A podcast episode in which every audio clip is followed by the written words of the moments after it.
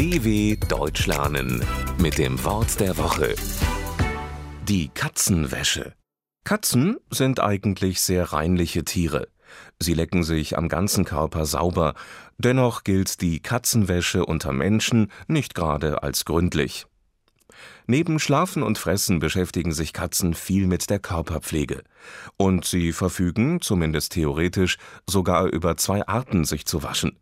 Entweder mit Wasser oder mit der eigenen Zunge. Nun können Katzen bekanntlich zwar sehr gut schwimmen, hassen aber Wasser. Beim Waschen mit Wasser kommt es also tatsächlich höchstens zu einer kurzen Berührung der Flüssigkeit mit der Pfote, dann zieht die Katze sie entsetzt aus dem Wasser.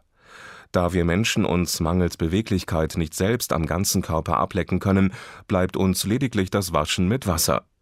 Wer sich aber dabei nur scheu mit wenigen Tropfen Wasser bespritzt, dessen Körperhygiene bezeichnet man also als Katzenwäsche.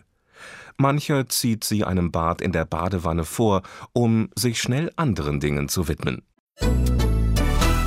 dw.com/wort der Woche